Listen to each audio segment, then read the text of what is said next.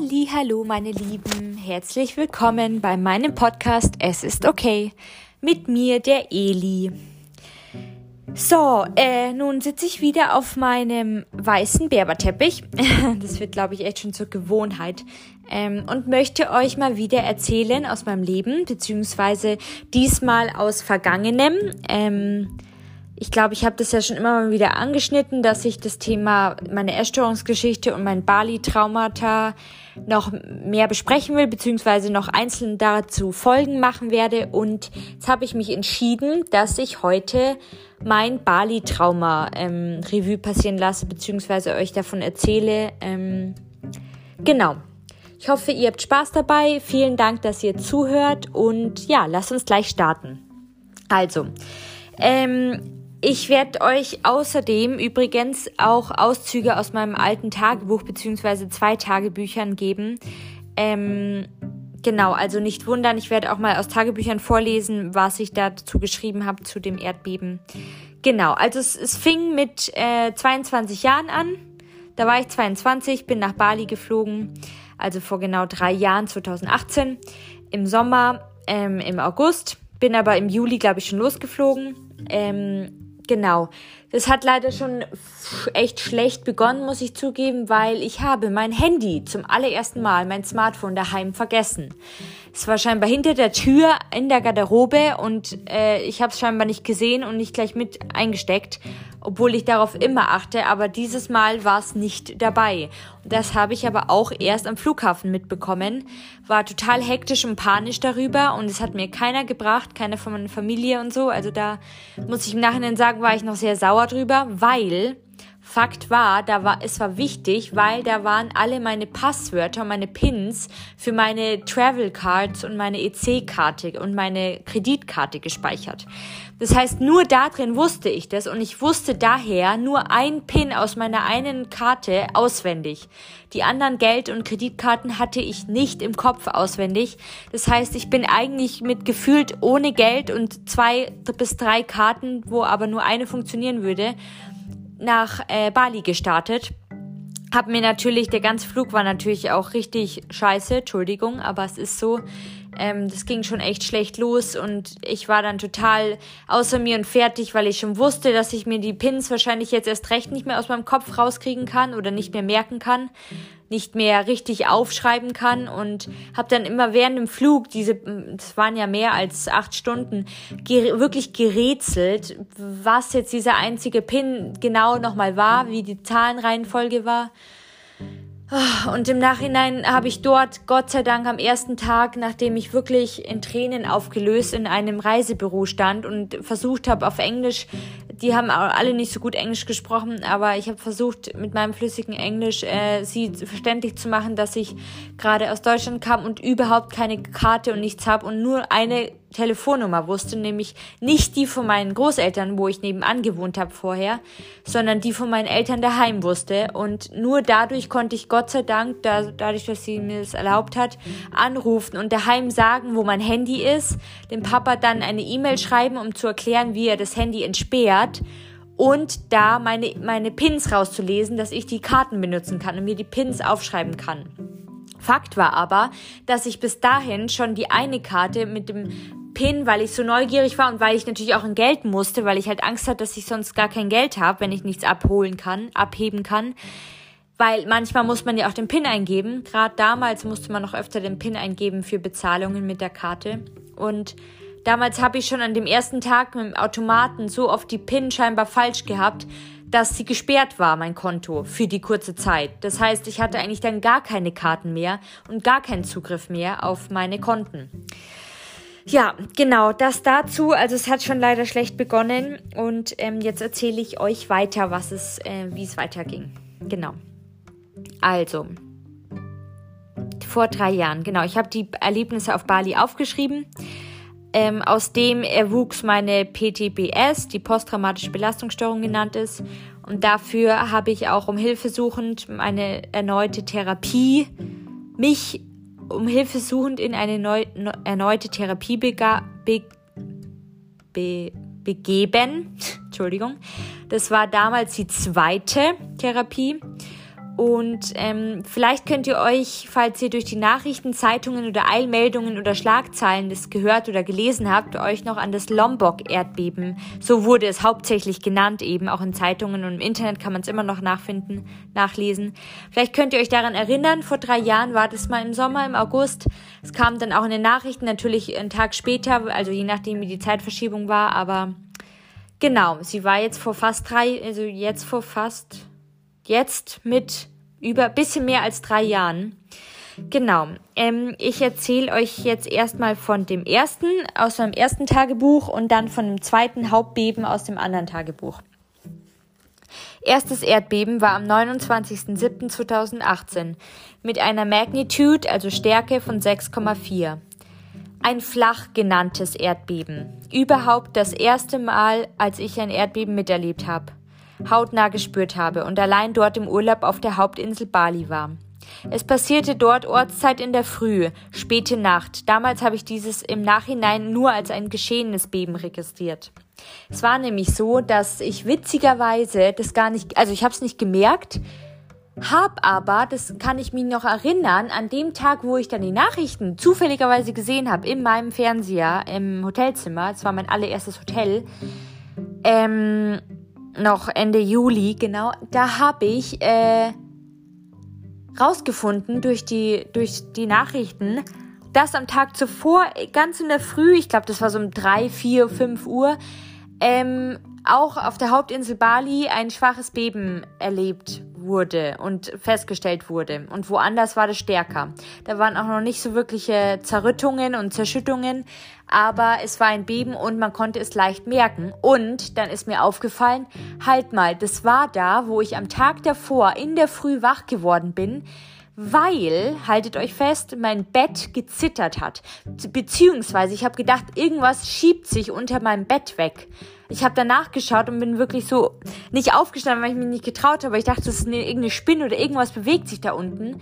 Aber im Nachhinein kann ich mir, bin ich mir ziemlich sicher, dass dieses kleine, dieses Zittern ganz flach, dass das das Beben war, dass ich die Auswirkungen des ersten Bebens, Bebens, das ich gespürt habe, und also das war schon krass. Und als ich das im Nachhinein festgestellt habe, dass das ja das sein könnte, was ich da in der Früh erlebt habe, aber nicht als Beben wahrgenommen habe, weil ich ja gar nicht dran gedacht habe, dass überhaupt ein Erdbeben mich erreicht oder dass ich überhaupt mal in ein Erdbeben komme als Tourist, vor allem als als äh, als Westliche, als Deutsche da kennt man das ja nicht. Man weiß ja nicht, wie ein Beben da ist, weil in Bali und in so Inseln wie Hawaii und Haiti, da kennen die das vielleicht, weil die direkt auf den Platten liegen und öfter See und Me eher See und Meerbeben gibt, weil die Platten sich übereinander schieben oder eben es ähm, ja Erschütterung gibt. Aber hier kennt man das ja nicht. Genau, das heißt, es war das erste Beben. Da bin ich also Gott sei Dank eigentlich unbeschadet davon gekommen und habe eigentlich nur im Nachhinein mich daran erinnert, dass ich dann eben aufgewacht, aufgewacht bin von diesem leichten Zittern ähm, und ich aber nicht registriert habe, dass es das Beben war. Genau. Ähm, jetzt geht's weiter. Ich weiß noch, dass ich da morgens, ich glaube zwischen sechs und sieben, dort kurz wegen etwas, was unter mir irgendwie gewackelt bzw. gezittert hat, aufgewacht bin. Mein Bett war es, ich habe jedoch nur leicht gespürt, weiß auch nicht, ob ich davon aufgewacht bin oder vom kommenden Jetlag, Rhythmus oder der anderen Tageszeit, da es die ersten Tage auf Bali waren. Ich habe es also nicht gewusst und nicht als ein Teil bzw. ein Beben registriert. Das ist genau das, was ich euch jetzt gerade erzählt habe. Genau.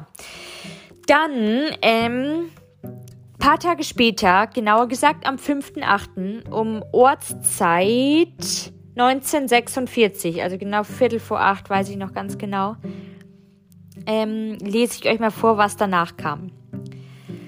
Ähm, jetzt muss ich nochmal kurz mich sammeln, weil es echt irgendwie nicht so leicht ist. Okay, ähm, ich bin stolz, dass ich das zum ersten Mal erlebte starke Erdbeben, was zwischen Lombok, der kleineren Schwesterinsel Balis, und Bali lag. Und Lombok erneut mit über insgesamt 480 Toten und Zerstörung am schwersten traf. Die Gili-Inseln haben alle drei dicht gemacht. Mit einer Stärke von 7,4 zum Glück gut überstanden habe. Trotz großem Schock und Lebensangst überlebt habe. Die Nacht trotz mehreren Nachbeben immer wieder für jeden deutlich spürbar auf Bali, gab auch Verletzte und Schäden hier davon. Zweites Erdbeben in dieser Region innerhalb von 1,2 Wochen. Das erste war jedoch nicht so stark. Ähm, genau. Dann noch den anderen Eintrag zum 5.8. Dann am 5.8., also fast eine Woche später, kam das Hauptbeben. Als das, wie ich es jetzt im Nachhinein weiß und beschreiben kann. Dort abends, als ich dann schon weiter nach Padang Bay an der Küste am Meer direkt war, gereist bin, dort übernachtet habe. Zwei, drei Tage war ich da in dem schöneren Hotel. Dies war ja nicht so geplant, weil eben ich auf die Gili, Gili Islands sollte. Aber damals waren die schon wegen zu hohem bzw. starken Meeresstrom und den Wellen weiter draußen dann kurzfristig abgesagt. Weil das Risiko und äh, keine Sicherheit, wie und ob die kleinen Transferschnellboote rüberfahren, vor allem zurückfahren wurden, konnte auch keiner genau sagen, einschätzen und voraussagen. Ich blieb also als Zwischenstopp dort in einem netten Hotel in Padang Bay mit Meeresblick und großem Zimmer. Alter, das war was. Plötzlich an dem Abend, 5.8.2018 um genau 19.46 Uhr Ortszeit, brach für mich eine Welt bzw. auch mein Sicherheitsgefühl vor allem zusammen. 7,4 Stärke, viele einzige Nachbeben. Nach zehn Nachbeben habe ich nicht mehr gezählt. Mal über Stunden, Halbstunden, Tage verteilt. Das ganze Hotel, Häuser wurden beschädigt, Wände, Gläser, Türen, Betten, alles wackelte. Die Klimaanlage Box vibrierte, machte leise Geräusche. In dem Moment weiß ich noch die sehr unangenehme Stille irgendwie. Dieses nicht beschreibende Gefühl von tiefem Unbehagen, Unsicherheit, Panik, Angst, Todesangst meinem richtig flauen Magen, den ich seitdem immer hatte und spüren konnte, wie mir schlecht wurde und wie mein Sicherheits- und mein Ursprungs-, mein, mein Erdanziehungsgefühl von der Erde entflohen ist. Ich konnte fliehen oder mich verstecken, wollte aber gleichzeitig, war aber gleichzeitig wie gelähmt. Ich war mit meinem rasenden Gedanken wie in mir gefangen. Was soll ich machen? Wohin sollte ich am besten rennen? Wo mich aufhalten? Wo mich verstecken? Was krachte zuerst herunter? Kommt gleich noch eins. Wieder nicht wissend, wie stark dieses werden könnte und wann es kommt. Ob, die jeder dort gespürt hat, sind weitere dem folgenden Erdbeben, also Nachbeben sehr oft, beziehungsweise hochwahrscheinlich. Das heißt, nach einem großen Erdbeben sind die Erdbeben, die danach kommen, die Nachfolgebeben, sehr wahrscheinlich, dass die alle innerhalb von ein paar Minuten, manche in äh, Stundentakt, manche im halben Stundentakt, also es kann noch Ewigkeiten, mehrere Tage weitergehen. Und keiner wusste, wann es aufhört und wie stark die anderen werden. Aber im Nachhinein habe ich gemerkt, oder wir alle gewusst, dass das Hauptbeben mit 7,4 Stärke am stärksten war. Was passiert? Wer würde es hier in München, Deutschland und in Kanada, wo meine Familie überall verstreut ist, an meinen Familienmitgliedern mitbekommen? Wenn doch die Blackouts, da hatten wir nämlich auch Stromausfälle als Folge, und mögliche Reise- und Transportwege abgeschnitten bzw. zerstört und zumindest beschädigt waren. Wie Teile des Flughafens habe ich im Nachhinein in den Nachrichten und im Einkaufscenter in U-Boot erfahren. Wer würde es erfahren, wenn ich verletzt oder gar gestorben oder von etwas Herunterfallendem getroffen und erschlagen werden würde? Die ganze Insel und Lombok bebte zu der Zeit. Zu diesem Zeitpunkt abends. Selbst mein Freund, den ich damals kennengelernt habe, Dan, den ich in U-Boot kennengelernt habe, der hatte es in U-Boot noch gespürt. So etwas habe ich als Westliche hier in einer erdbebensicheren, freien Zone noch nie und nicht erlebt, wusste nicht, wie es war, wie ich damit am besten umgehen soll, was man dann, dann und dann macht. Das danach losgetretene Folge, da es im Meer war und tief unter, unten im Meer die Erdplatten, die Reibung, hatte ich auch Angst, dass ein Tsunami es auslösen, ähm, dass das Beben mehrere Tsunamis auslösen konnte. Ich bin ja direkt am Meer gewesen, an der Küste. Das heißt, weil die Platten unten, die sind im Meer, ist das Beben entstanden. Es war ein Meeresbeben und ist dann weitergegangen auf die Inseln. Hauptpunkt war Lombok, aber natürlich hat Bali auch betroffen, weil es daneben war und die hauptgroße Insel war. Und natürlich wurde es wahrscheinlich an manchen Stellen anders ähm, wahrgenommen, aber ich gerade am Meer, an der Küste, habe es halt stärker wahrgenommen, weil vor mir sozusagen Lombok war. Habe ich nicht gesehen, aber es war so örtlich. Und da hätte also auch jede Zeit, jeden Tag, jede Sekunde ein Tsunami kommen können. Einfach eine große Welle, die uns einfach übergeschwemmt hätte. Wir hätten nicht fliehen können. Ich hätte höchstens nach oben rennen können zu einem Aussichtspunkt, das weiß ich noch. Aber da es auch oft nachts war und die, die Nachbeben kamen ja auch immer den nächsten Tag, im Nachts, morgens, egal wann, es war immer paar Sekunden, dass ein Beben war und dann war wieder still. Und dann kam wieder was und dann war wieder still. Und die Welt war jedes Mal für mich zerbrochen. Und das könnt ihr euch nicht vorstellen, aber wenn man das nicht kennt und als Europäer nicht weiß, wie man flieht, was man machen soll, wo man sich verstecken soll, was am, am ehesten zusammenbricht. Ich wusste zum Beispiel nicht, dass man eigentlich nicht in Treppen und Treppengeländer und in ähm, Treppenhäusern gehen, stehen und runtergehen soll, weil währenddessen das Treppenhaus in sich zusammenfliegen könnte. Das habe ich zum Beispiel gar nicht gewusst. Das habe ich danach erst gelernt. Ich wusste nicht, wie ich mich auf ein Tsunami vorbereiten könnte. Ich, ich, ich konnte es nicht. Ich war wie gelähmt. Ich hatte stundenlang Angst. Ich habe wirklich ein, ich habe ein zitterndes Kopfkissen gehabt. Und wenn ich so drüber nachdenke, dann, dann kann man sich das gar nicht vorstellen, was, was ich für eine Lebensangst hatte. Ich habe ich habe nicht gewusst, ob ich am nächsten Tag lebe, was, ob die Welt es überhaupt mitbekommt, dass ich da bin und abgeschnitten bin. Zu der Zeit gingen ja auch keine Flüge. Die Gili Islands, wo ich Gott sei Dank nicht hingegangen bin, weil die ja davor schon gesperrt wurden wegen ähm, starken Wellengang, die waren total gesperrt. Die waren wirklich zu. Die waren so verschüttet und es waren so viele Tote wie auf Lombok. Also es sind wirklich viele dadurch verschüttet gewesen, verletzt worden, getötet worden. Es sind Fähren wirklich noch hingefahren, extra zu den Inseln, um noch die Überbleibsel und die Reste und die Tote und die Verletzten und die Abgesperrten zu retten, um überhaupt noch irgendwo hinzukommen. Und innerhalb von Bali fuhren halt dann viele Taxen. Aber Flugverkehr war erstmal weg. Es waren die ganzen Schiffsverkehre, außer die Notfrachter und die ähm, Ferries, die Fähren, die fuhren noch, aber das ist, es ist echt Wahnsinn. Das, das kann man sich nicht vorstellen. Und ich, ich wusste, dass wenn ein Tsunami kommt, und ich war wirklich nur fünf Meter, war ich vom Meer entfernt, da war mein Zimmer. Ich habe die Palmen und das Meer, die Küste gesehen, die Wellen. Das Rauschen habe ich gehört. Ich wusste, wenn ein Tsunami kommt, und ich bin da drin, auch wenn es ein relativ stabiles Hotel war, Gott sei Dank, mein vorletztes Hotel.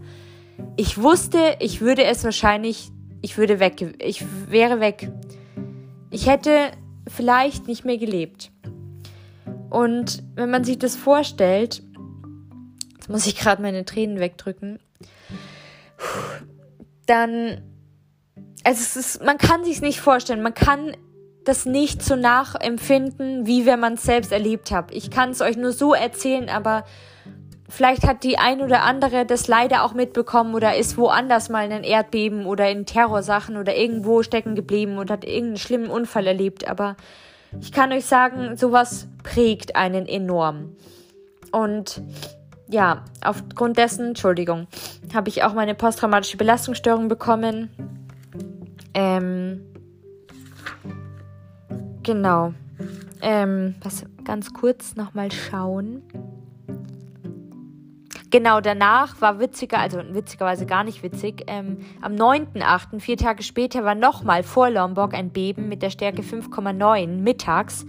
Das war das dritte, das zweitstärkste Beben und das dritte große Beben. Das war auch deutlich spürbar, auch auf Bali und auch für mich. Und ähm, das hat am meisten die Häuser und die Insel und die Menschen zerstört, scheinbar auch auf die Touristen auf Lombok. Also sozusagen das große Beben hat schon viel ausgerichtet. Aber das zweite Beben hat dann sozusagen nochmal alles richtig einstürzen lassen und ähm, Lombok ist ja eine sehr beliebte, die zweitgrößte Insel nach Bali dort und ähm, nach diesem zweiten Erdbeben, zweiten starken Erdbeben waren auch nochmal natürlich starke Nachbeben, ähm, auch noch von dem großen, stärksten Beben. Also es war einfach, es war wirklich nur noch Beben, Nachbeben, Zittern, Beben. Es war einfach nicht mehr lustig. Es war wirklich schlimm. Eine Welt ist für mich zusammengebrochen und vor allem, ich hatte so eine Unsicherheit. Ich habe überhaupt keinen Erdanziehungspunkt mehr gehabt, blöd gesagt. Also mein Magen war wirklich seit dem Tag, wo ich das erste Beben abends um Viertel vor acht in meinem Hotelzimmer nach dem Duschen, zum Glück nach der Dusche, wo ich rausgekommen bin, nachdem ich das gespürt habe, ich, ich war ich war wie gelähmt, meine Gedanken sind gerast. Ich habe erstmal versucht einzuordnen, was das überhaupt ist und ob das ein Beben ist. Ich habe das gar nicht realisiert, aber dann habe ich gemerkt, dass es weitergeht und dass alles wackelt und alles vibriert und alles sich verschiebt und mein Tisch langsam zusammengekracht ist und meine Klimaanlage oben Geräusche gemacht hat und die, die, die, die, die Dielen oben, die, die Holzplatten oben gewackelt sind und geknarzt haben und es, das ganze Haus, das ganze Haus, das kann man sich nicht vorstellen. Es war ein relativ stabiles, wie deutsch gebautes Haus mit vielleicht ein Meter Dicke. Es hat sich verschoben. Es ist wirklich so seitlich ineinander so reingewackelt. Die, wenn du die Tür, den Türstock in, hingegangen bist, und das sollte man sich ja festhalten in diesem Türstock, aber eben die Arme gegen den Türstock drücken, von rechts und von links sich quer sperren sozusagen, dass man nur von oben wendet, aber dass nicht, dass man nicht zusammenfliegt.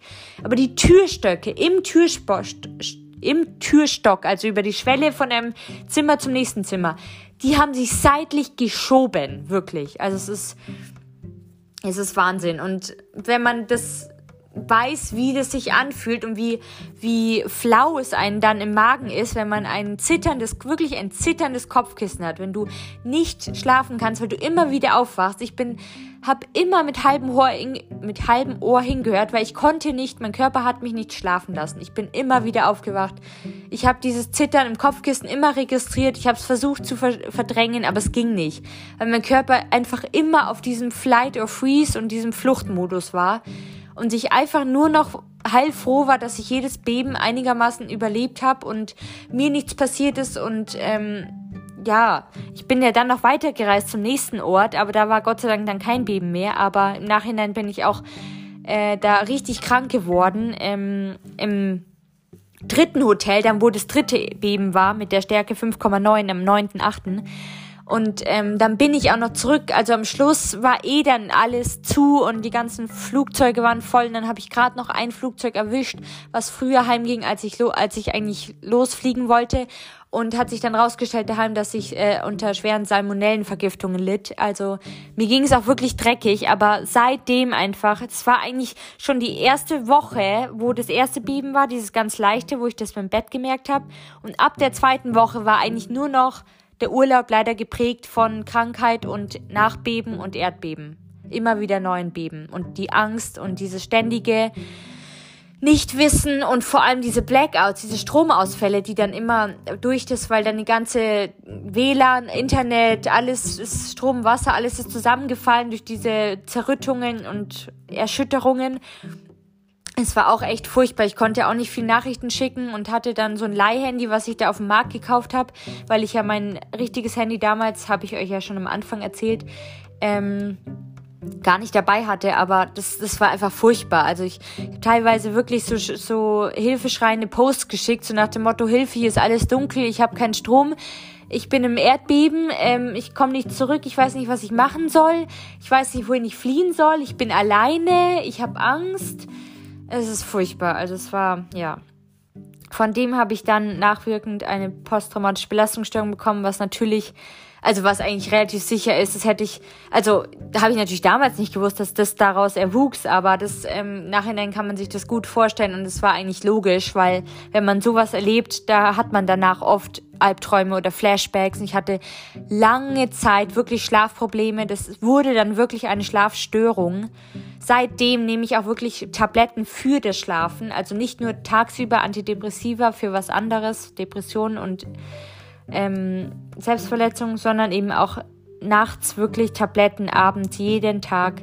Seitdem, also seit jetzt krass, Wahnsinn, drei Jahren. Ich glaube, ich bin paar Monate später dann eben zu einer Psychiaterin gegangen und habe ihr das erzählt und ähm, dass ich auch noch in Behandlung bin. Aber das ist jetzt alles so frisch gewesen, da habe ich dann echt was gebraucht, weil ich war einfach so fertig und es zu verarbeiten geht erst recht nicht, wenn du dann wirklich jeden Tag Schlafstörungen hast und so viel Albträume und so viel Flashbacks auch tagsüber dich immer wieder zurück zurück ähm, zurückgeboomt fühlst und ähm, gebeamt, Entschuldigung. Und vor allem das Schlimme war ja, dass ich wirklich, ich gehe ja jetzt schon immer noch nicht gerne unter Brücken durch oder durch wackelnde Sachen oder vor allem durch so äh, Construction Sites, also durch Baustellen, äh, wenn dann oben so ein Gitter ist und so ein Baustellengerüst, das ist ganz schlimm für mich, auch wenn es wackelt, auch wenn da niemand draufsteht und eigentlich nichts ist und es sicher sein soll, habe ich einfach so Angst, dass es einstürzen kann oder irgendwas auf mich kraft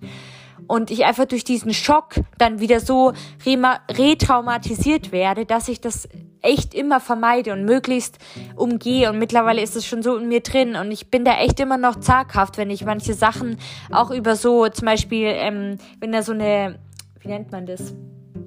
So eine Holz, so eine Planke drüber über ein Loch gelegt wird im Boden. Wenn zum Beispiel Löcher sind, dann sind so Planken drüber oder so Brücken oder so ähm, Metalldinger. Da habe ich schon immer trotzdem Angst, weil alles, also jetzt geht's, aber alles, was auch unter mir war, an unsicherem Weg, an Gehsteig, an äh, Löchern, das hat mir auch dann schon Angst gemacht, weil ich das noch so frisch von Bali kannte, dass das halt der Boden auch unsicher ist und alles wackeln könnte und ja, das war wirklich nicht lustig. Ähm, und das hat mich dann auch tagsüber sehr eingeschränkt in meinem Alltag. Da habe ich dann auch, auch noch beim Edeka oder immer noch gearbeitet. Und ähm, da war es auch ganz schwer für mich, so Rollis zu fahren. Oder ich musste immer wissen, wenn irgendwas gerollt ist von weiter hinten und ich irgendwas gehört habe oder bei der S-Bahn, wenn irgendwas in der Nähe vibriert, wenn die S-Bahn einfährt oder bei der U-Bahn kennt man es ja oben, manchmal im Sperrengeschoss, dass es dann von unten vibriert durch die